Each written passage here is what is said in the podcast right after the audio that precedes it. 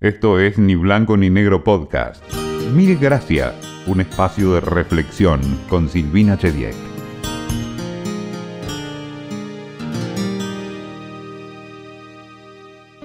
Siempre tuve más preguntas que respuestas. Sé que la duda tiene mala prensa, pero creo que puede ser un muy buen motor para preguntar a quienes saben. Tengo solo algunas certezas. Una de ellas es que el agradecimiento es una gran cosa. Por eso, mil gracias de antemano por escucharnos.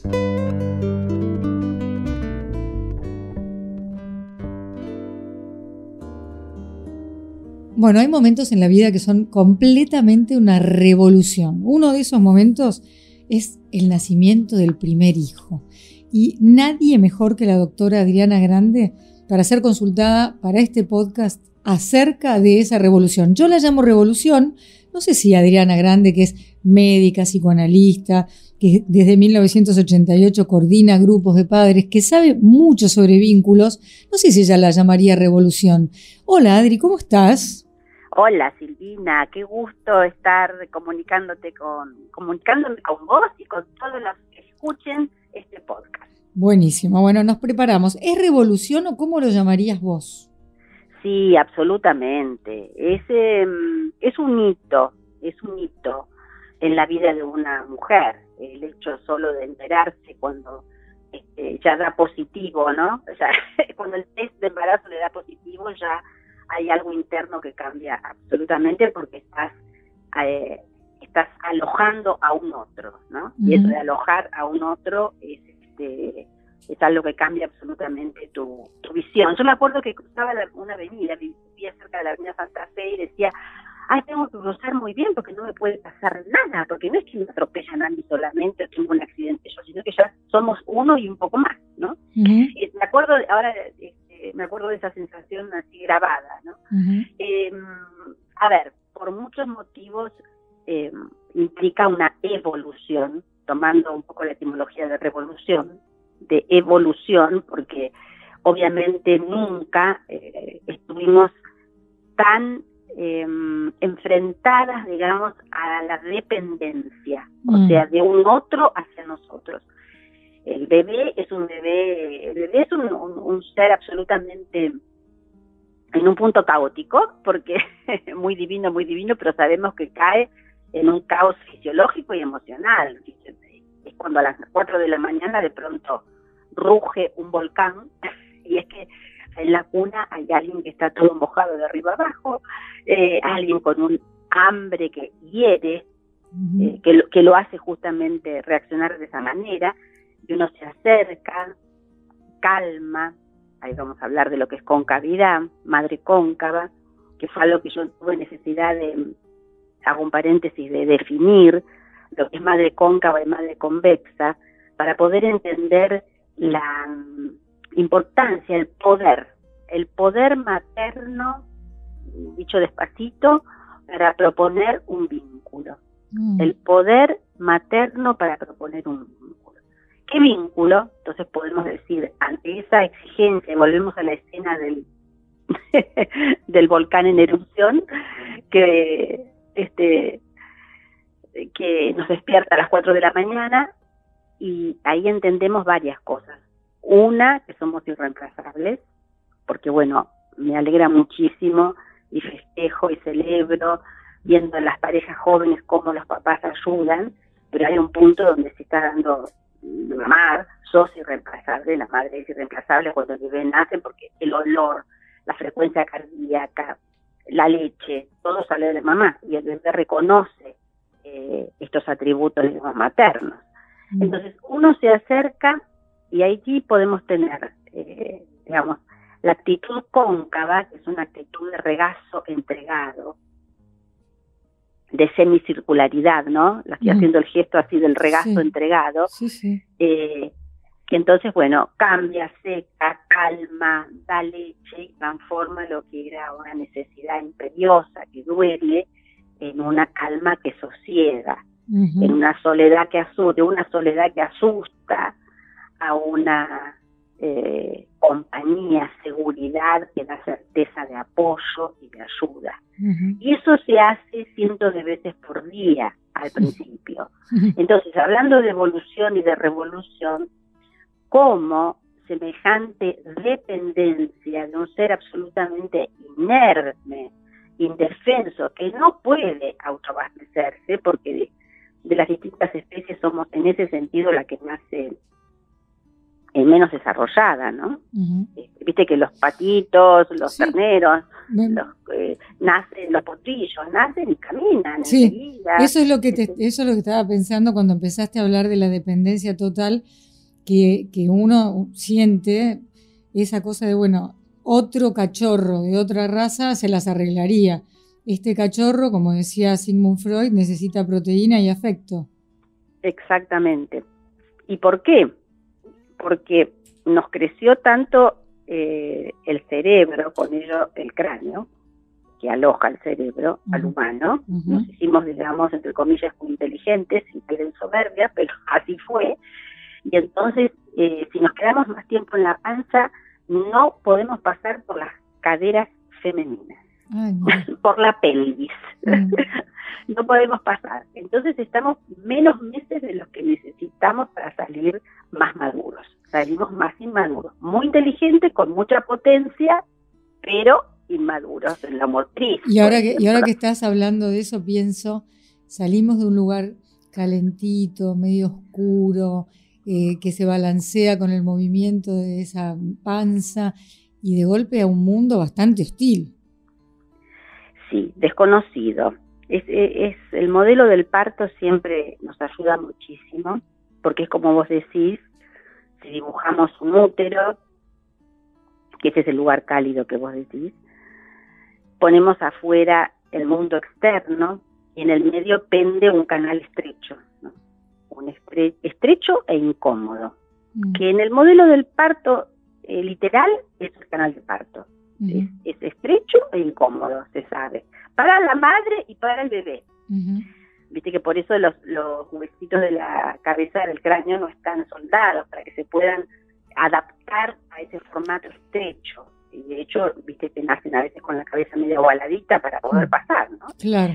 Entonces, pero tenemos tres instancias que son el útero cálido, un puente estrecho que me conecta con un espacio nuevo, una luz titilante que me invita, porque al noveno mes me invita la luz y ya el útero me queda chico, en todo sentido.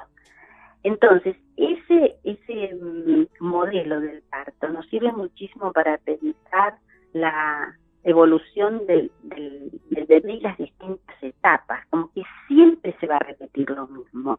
Siempre vamos a estar, incluso adultos, en un sillón cómodo, útero, que nos invita a relajarnos y a quedarnos, y en una luz titilante de afuera, invitadora, que nos mm. invita a salir. Mm. Y en el medio tenemos que atravesar un canal estrecho e incómodo. En cada etapa del crecimiento, decís vos, sí, En cada etapa. Y ahí tenés una mamá que puja o una mamá que retiene. Mm. Entonces, la mamá que puja es la que te ayuda en cada etapa a que puedas atravesar el canal incómodo y ver la luz nueva. Suponte una mamá, naturalmente lo hace, este, que te está ayudando a caminar. Mm. ¿Qué hace? Bueno, también hay, la luz que titila es la motricidad que te llama, el mundo que te llama, y la motricidad que te está instalando para que vos puedas dar ese paso. ¿Quién te da la mano? ¿Quién te dice vos podés? vamos, a través del canal ese es, me caigo mucho, estrecho, incómodo, me caigo muchas veces antes de caminar, pero hay mm. alguien que me está ayudando al lado. Esa es la mamá que puja, puje señora, puje, haga fuerza en todos, en todas las etapas, hacemos fuerza, pujando para acompañar al hijo a descubrir esa nueva luz del mundo externo que tira afuera. En un momento es el jardín infante en otro momento, o qué tema, es el sexo opuesto, el sexo, la sexualidad, ¿no? Lo que, eh, claro, este, las apetencias sexuales. Este, pero siempre es una mamá y un papá, por supuesto, que pujan o retienen. Y el modelo de parto es bueno porque si te quedas adentro, literalmente te morís, empezás a producir meconio, tragar meconio, y, y te podés morir dentro del, del, útero, ¿no? De que quedas como pozo maduro, como maduraste demasiado en un lugar que no debías estar, quedó chico. Mm. Pero no me quiero olvidar, no sé si eh, si te parece, lo de cóncavo y convexo. No, claro. Cóncavo me da la sensación de algo que me, va a contener. ¿Convexo me expulsa?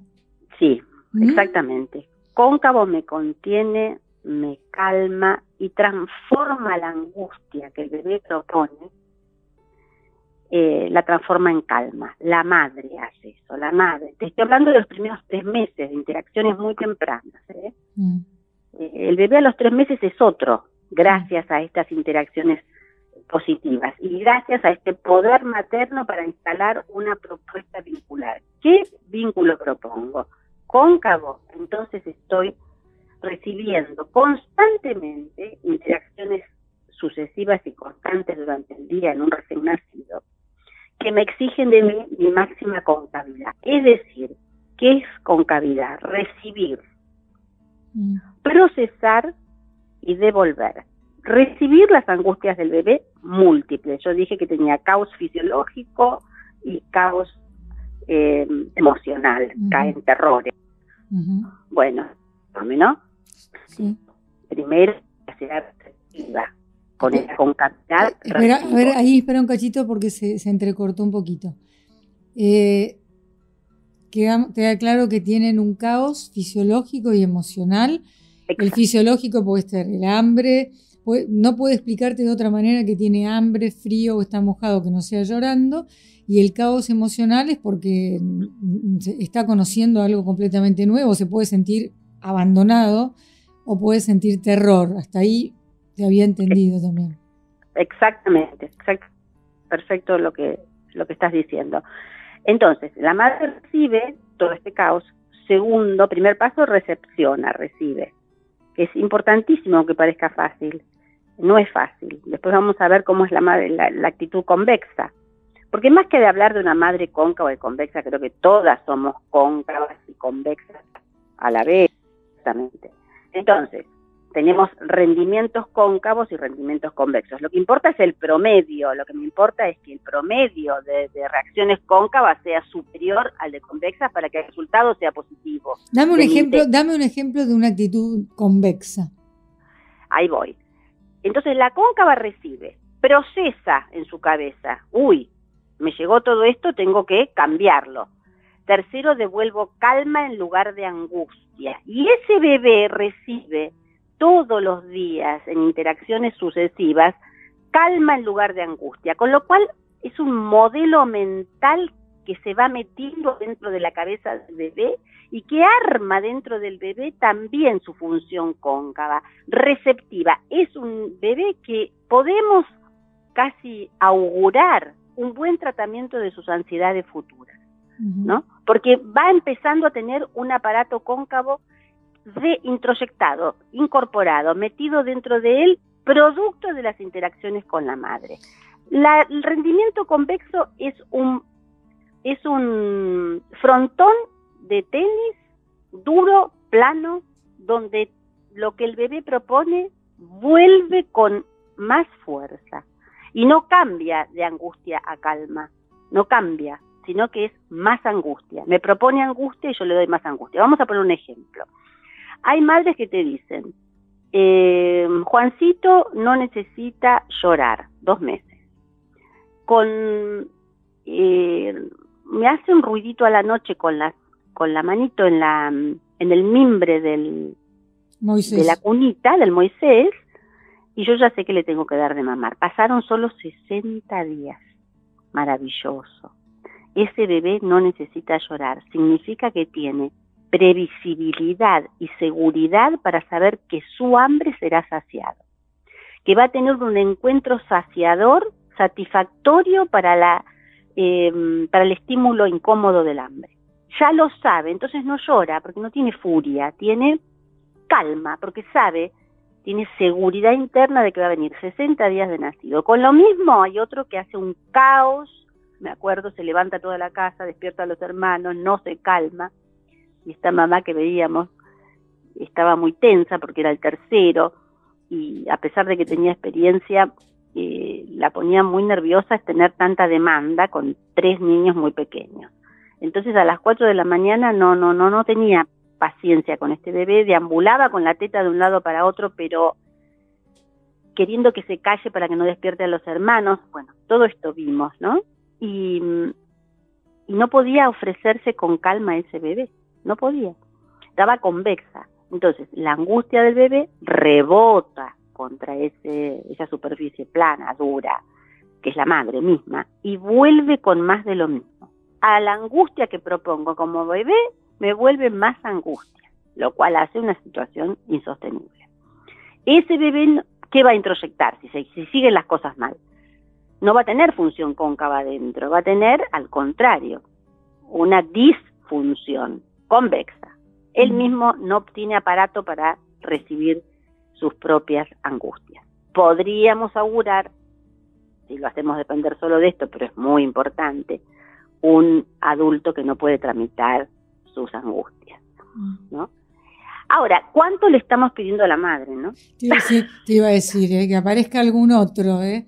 Ahí está, ahí está, ahí está la clave. Eh, ¿Cuánto le estamos pidiendo a la madre, Silvina? Un montón, y hablando de concavidad, es una serie de concavidades que sostienen unos a otros. El bebé se sostiene en la receptividad, la capacidad de recepción cóncava de la madre.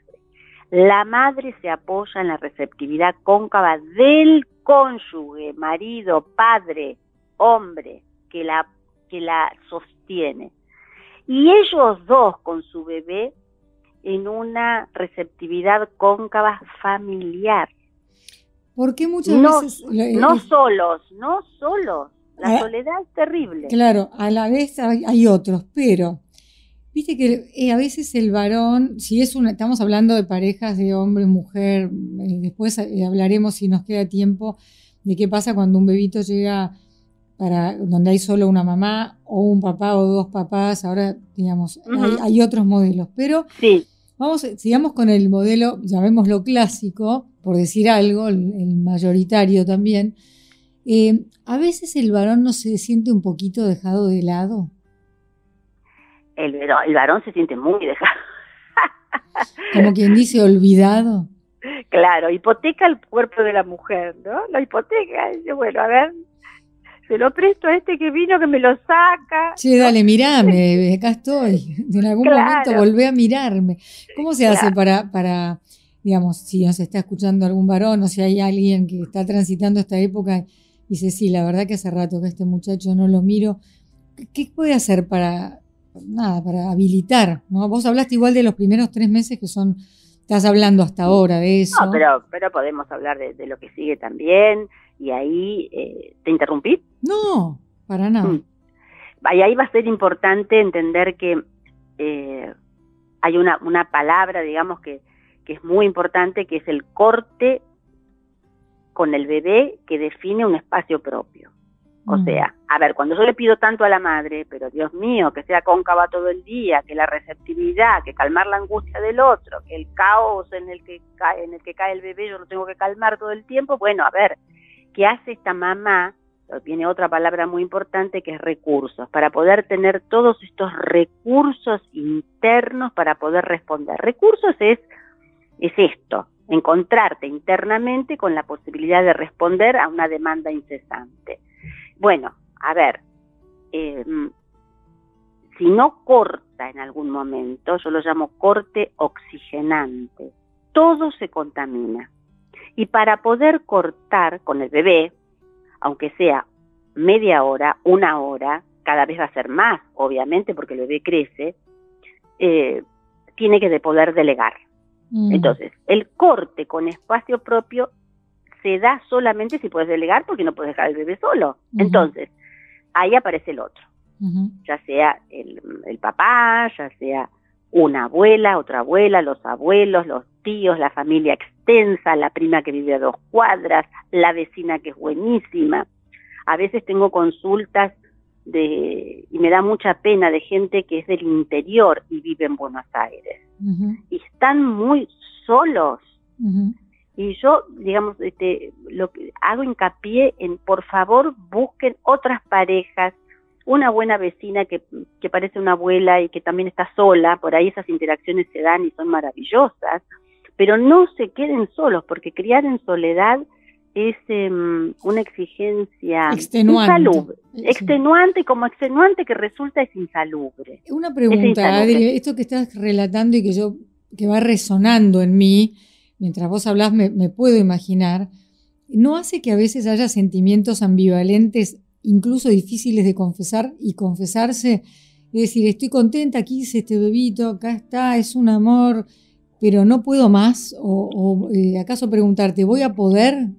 Eh, es decir, eso, mirarlo con amor y al mismo tiempo diciendo en la que me metí. sí, absolutamente. Bueno, yo fui mamá hace 36 años y hace 36 años no se hablaba como se habla ahora. En ese sentido, por suerte y gracias a muchos motivos, hemos evolucionado mucho y hemos aceptado, vamos a aclarar bien qué es, la ambivalencia. O sea, sí, ¿qué es la ambivalencia? Yo lo dije como que tampoco me parece una palabra tan difícil, pero ¿qué quiere decir? tengo sentimientos encontrados. Claro, la misma palabra te lo, te lo dice porque son dos valencias, ambivalencias, dos valencias que coexisten simultáneamente, que conviven en el mismo momento. Amor y hostilidad. Fascinación, porque tu bebé te fascina, y fastidio. Mm. Mm. Mm. Entonces, amor extremo, rabia. Necesidad de estar con el bebé imperiosa y necesidad de estar sola. Mm. Todas esas inmediatez y trascendencia. Inmediatez es recoger el pañal otra vez. Bueno, la, inmediatez yo la, digo en, cuatro palabras, que es el ritmo, ¿no? Eh, teta, bañito, pañal noni, teta, pañal, bañito noni, no importa el orden, pero siempre son las cuatro palabras de los primeros, de los primeros meses, ¿no? Este, teta, pañal, bañito noni, teta, pañal, bañito noni. Bueno, esa es la inmediatez pero de pronto vos lo mirás y decís, Dios mío, ¿a, dónde, a qué universo me lleva? ¿De dónde viene? ¿No? ¿De dónde viene? Esa, tiene algo trascendente totalmente eh, cuando aparece de, no sé, de, a la vida, ¿desde dónde? Desde una eternidad, ¿no es cierto? Mm. Sin nombre, cada uno la nombrará como puede o como quiere. Este, pero realmente es impresionante. Entonces, la ambivalencia es todo, de inmediatez y trascendencia, de fastidio y de fascinación, de amor y de hostilidad, de, de amor total y de, y de rabia, de, de, pérdida de la de antes mm. también, pérdida de la de antes, esa que me cabía la pollera que no me cabe, la que mm. podía leer tranquila. Me acuerdo de una mamá que tenía un bebé muy lindo y todos le decíamos, ah, y es un bebé Johnson, se decía en esa época, es un bebé Johnson Sí, sí, muy lindo, muy lindo, pero yo era muy lectora. Yo lo único que pido es poder leer un capítulo en paz. No podía, obviamente, era una novedad estar interrumpida en su capacidad lectora. y así toda. Bueno, entonces, esto tenemos dos posibilidades. Uno es hundirnos, que no es una posibilidad, por lo menos no la que queremos dar en esta charla, sino eh, rescatarnos y poder vivir la maternidad como una suma de capacidades y no una resta de capacidades. Y para que sea suma, tiene que haber otros. La madre, acordate cómo eran las, tribus, digamos, las, mm. las convivencias más primitivas, eran más evolucionadas en ese sentido, no estaban en un departamento de dos ambientes solas, estaban en una tribu rodeada de mujeres que te acompañaban en el parto, que te acompañaban en el embarazo, que te acompañaban en la lactancia y te iba pasando y transmitiendo sus saberes. Claro. no estábamos solas. Entonces, mm. lo de la soledad es artificial, culturalmente artificial. Mm. Y en ese sentido, las redes sociales han sido positivas, porque se forman grupos de madres que por ahí se conocen eh, durante el embarazo, en algún curso, se dan los teléfonos, los celulares, se forma un grupo de WhatsApp y a las 4 de la mañana una está, estoy despierta y ya saltan tres o cuatro que dicen yo también. ¿Estás dando la teta? Sí. Bueno, esa compañía que parece eh, risueña, agradable, no es ni risueña ni agradable solamente, es sustancial para sentirme acompañada, cuando me siento acompañada, siento con cavidad que alguien me sostiene a mí, mm. También un grupo, aunque sea virtual, y mm, con eso tengo más recursos internos para encarar mi exigencia y mi demanda inmensa. Adriana, doctora grande, eh, que, así sos conocida también, ¿no? Estaba pensando ya en dos cosas que cambiaron mucho en los últimos años. Una, lo que me decís que ya no es tabú contar que uno tiene sentimientos encontrados. Otra, que las redes sociales siempre están denostadas, de pronto son esa red que a lo mejor no encontramos en otro lado, porque no hay mejor que estar resonando con gente que, que vive lo mismo al mismo tiempo, salvo cuando te toca alguna de esas brujas que te dice, ay, el mío me duerme toda la noche. Y vos la querés matar, porque no, si es verdad, callate. Y si es mentira, callate más.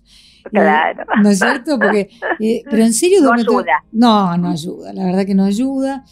Eh, porque después hilás un poco más fino y no es verdad, porque se levantó a ponerle chupete, se levantó, viste, bueno, un par de veces me levanté, entonces no dormiste toda la noche, se ve que yo al sueño le doy mucho valor y, me acuerdo de, bueno, ya hace 26, no 36, que lo que más me mataba era no dormir la noche entera, digamos.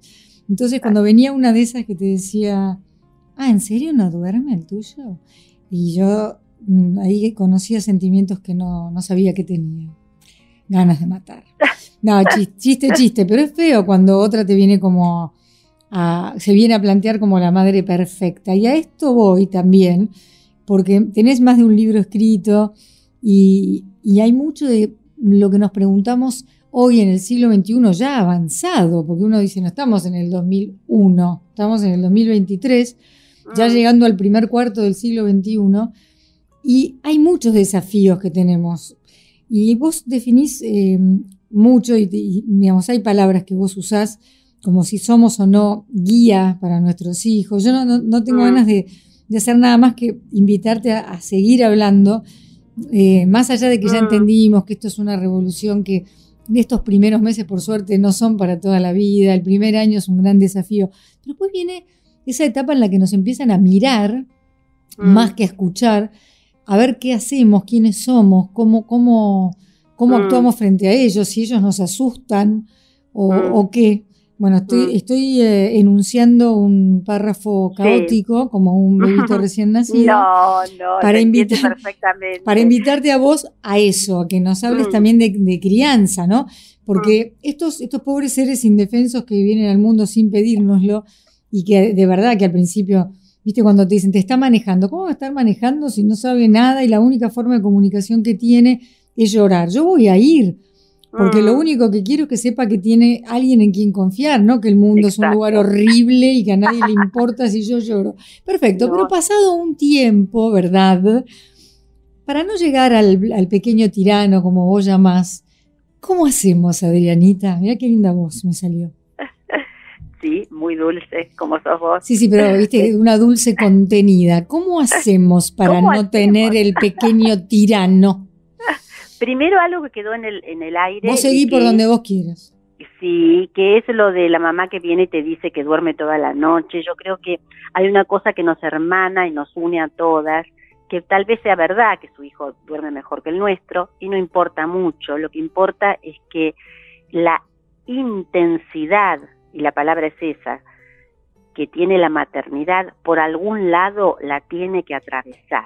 A esa mamá que, que, que su hijo duerme muy bien, la intensidad, ¿por dónde la atravesó? Mm. Tal vez en una crisis de pareja, tal vez duerme bien pero no pudo dar la teta como ella pensaba, tal vez pudo dar la teta, duerme bien y su marido está contento, pero resulta que se peleó con su mamá tal vez le, le, pone muy mal no, no poderse poner los pantalones que tenía. ¿Por dónde la atraviesa la intensidad de la maternidad? Si no la atraviesa por ningún lado, significa que mm, está negando algo muy importante. En ese sentido, vos podés pasarla mejor, podés tener un mejor parto que tu vecina, pero la intensidad es patrimonio de las dos y esa intensidad es la que nos hermana Y es Mm. maravilloso estar hermanada. Yo por eso hice los grupos de madres hace muchos años porque vi que no era bueno estar sola. Como decían las viejas, la soledad no es buena consejera. No es Mm. que es inocua, sino que es mala consejera. Claro, no es buena consejera. Claro. Eso por un lado. Sí. O sea que hasta la más este, suertuda con las noches bien pasadas está atravesada por la intensidad. Y si, si no, está negando claro. algo muy importante que va a explotar en algún momento. Y si no, que se haga, que se haga ver.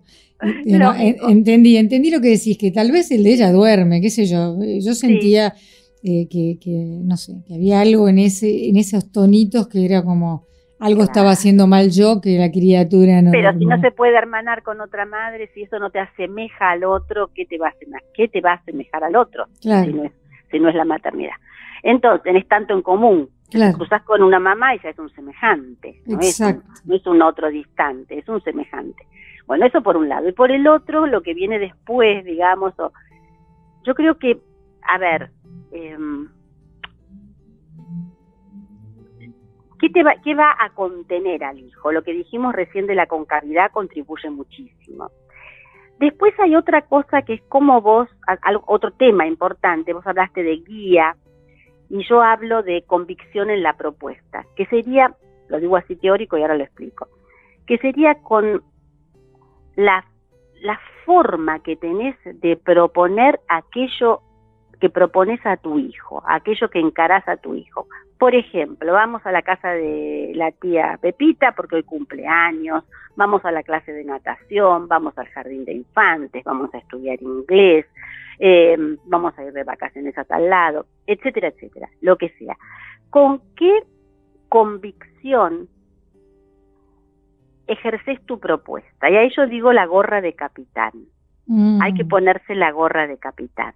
¿Para qué? Para mostrar siempre la mejor opción. Entonces, si ser madre al principio cansa, digámoslo rápido, porque no dormís, porque el dependiente y todo lo que hablamos, después cansa porque tenés que siempre saber cuál es la mejor opción. Mirá, ahora jugás un ratito mientras yo te preparo la mochila, jugá tranquilo, que yo te preparo la mochila y después nos vamos juntitos a natación. Ahora tomás la leche y después entonces nos bañamos y después del baño hacemos los deberes, yo te ayudo a hacer los deberes. O sea, constantemente, eh, sin darte cuenta casi, estás otorgando un ritmo y una dosis. Ritmos de, de, por ejemplo, hay muchísimas consultas, yo te diría que las máximas consultas son, mira vos, eh, eh, dos años y adolescentes. mm, Y a los dos años se los llama primera adolescencia mm, son muy interesantes, muy interesantes porque los padres no entienden muchas cosas que pasan a los dos años. Entre ellas la transformación de ese bebé dependiente que tanto hablamos a alguien que es una especie de tarzán poderoso que viene con una motricidad eh, avasallante, yo le digo un explorador, es un explorador insaciable, explora todo porque aprendió a caminar y va a aprender a correr y a trepar y a saltar. Entonces, necesita un espacio para ese explorador. En general decimos, no, bueno, en general no, porque las madres van mucho a la plaza, pero por ahí encontrás uno y dice, no, llego cansada de trabajar, no tengo ganas de ir, y el chico está, y siento que rebota en las paredes, claro que rebota contra las paredes, porque está encerrado. Entonces, tenés motricidad full, estoy hablando de los dos años, por ejemplo, para ver cómo crecen. Entonces, ¿qué es lo que vos proponés? Propuesta activa. Bueno, tengo que proponer una propuesta acorde con esa motricidad. Dos, con su intelecto. El intelecto creció un montón, está aprendiendo a hablar. Ese ser humano que solamente lloraba, ahora resulta que habla y que dice cosas. Y aprende, imita los sonidos, los vocablos. Entonces, a él también le tengo que dar a ese investigador insaciable, insaciable es su curiosidad, objetos, rompecabezas, cuentos, etcétera, para que su mente se desarrolle. Entonces tenemos motricidad, intelecto, ¿no? Y emociones, y un mundo emocional, mm, que es, eh, te digo, un poco un tarzán que se siente que ha logrado algo increíble, mm. porque viene del, del desvalimiento y ahora se siente poderoso, ¿no? Se siente poderoso, con lo cual es maravilloso. Pero, y vos le tenés que, ¿qué? Encima, inculcar hábitos. de la mañana a la noche, porque se tiene que aprender a lavar los dientes, se tiene que aprender a usar la servilleta, tiene que aprender... Entonces los padres vienen y dicen, bueno, la verdad, esto es un infierno. Tiene que aprender a no meter los dedos en el enchufe. Un montón de cosas. Entonces ahí hay muchas cosas para decir, digo algunas, pero cuesta lo mismo. A ver, voy a decir algunas frases que son, que ayudan, entiendo que pueden ayudar. Eh, gastás la misma energía, mamá, papá, en señalar los caminos del no que en señalar los caminos del sí. Si llegas a una confitería, que es un lugar vamos a, un lugar, a poner un lugar no apropiado para un niño de dos años, una confitería, y empezás. No agarres el vaso porque se puede romper. Hay una escalera, no puedes subir porque te puedes caer. Cuidado con la silla alta que te puedes tropezar. Este, no agarres el cuchillo que te puedes cortar. Estoy señalando los caminos del no. A los cinco minutos tenemos un ser absolutamente... Enajenado. Ex la palabra es esa. Desaforado y enajenado dentro de una confitería. Si yo llego y digo, sentate en esta sillita que es para vos, te compro una media luna, mira qué rica, y a la vez traje unos crayones y un papel, unos papeles y podés pintar acá. Lo puedo llegar a tener entre 15 minutos y 30 minutos, eh, como máxima suerte, sentado, comiendo la media luna y dibujando. ¿Qué señalé? Los caminos del sí. Mm. La situación es la misma, es una madre, un padre que entra a una confitería con un niño de dos años. Pongamos otra escena. ¿Vamos a bañarte? No. Y yo digo, sermón principista.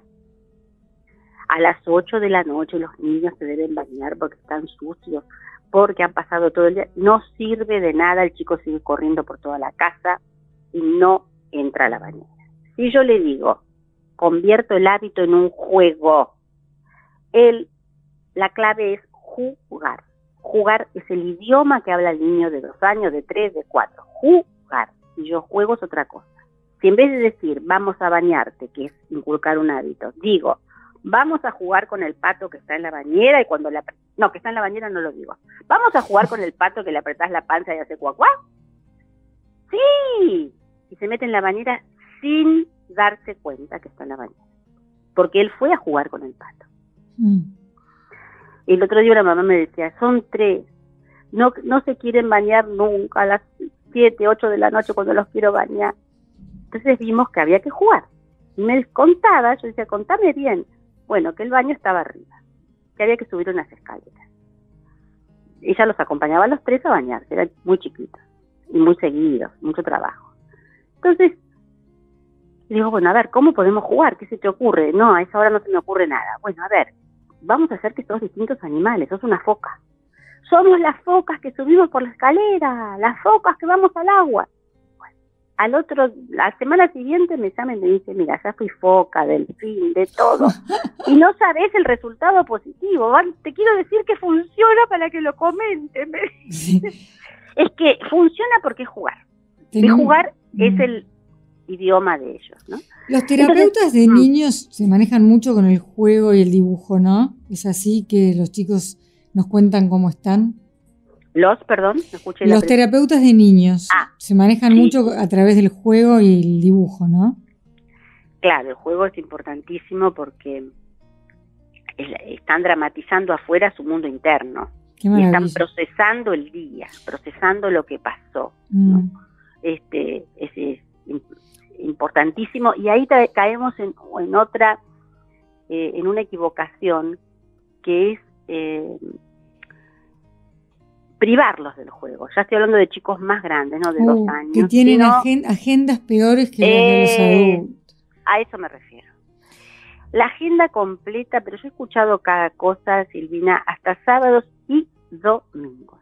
O sea, no hay ningún día que el chico se pueda levantar porque hay clubes, partidos, etcétera, que se pueda levantar y decir pantufleo, verbo pantuflear, me quedo en casa con pantufla, camisón, pijama y pantufleo. Ese pantufleo es, eh, no es un detalle. Es un derecho. Es, un derecho, ese es el derecho al ocio que está en los derechos del niño, ¿eh? literalmente. Hemos hecho hace un tiempito justamente un podcast eh, acerca del ocio y por qué genera tanta culpa en los adultos también. Mm, mm. Adri, antes de despedirnos de esta charla, porque seguro vamos a tener otra, vamos a contar que tenés dos libros. Uno se llama Emociones de la maternidad, que entiendo que hoy hemos hablado mucho de eso. Y después hay otro que se llama Hijos latentes, padres presentes. ¿Qué, qué es eso, si tuvieras que contármelo muy brevemente? Bueno, latencia llama Freud desde los 6 a los 12 años, digamos, eh, cuando ya a los 12 va a llegar, latencia en el sentido sexual llama él, como una latencia, eh, está como aletargada la sexualidad, ¿no? Mm. Entonces, eh, es ese periodo entre los 6 y los 12 años que es una, una bellísima etapa, porque sobre todo nosotros los padres nos sentimos dos palabras, necesarios y suficientes. Mm. ¿Qué, eso, qué, es necesarios y suficientes? Que eso, nada menos. Necesarios somos siempre, pero cuando aparece la hormona sexual, digámoslo así, 12, 13 años, en el, en el varoncito la eyaculación, en la mujer la menstruación, vamos a ser siempre necesarios, pero vamos a ser insuficientes. Y entramos en otra, en otro periodo totalmente distinto porque lo que van a buscar no está en casa, sino fuera de casa, ¿no? Entonces, sentirnos necesarios, suficientes, constructores de infancia, ¿no?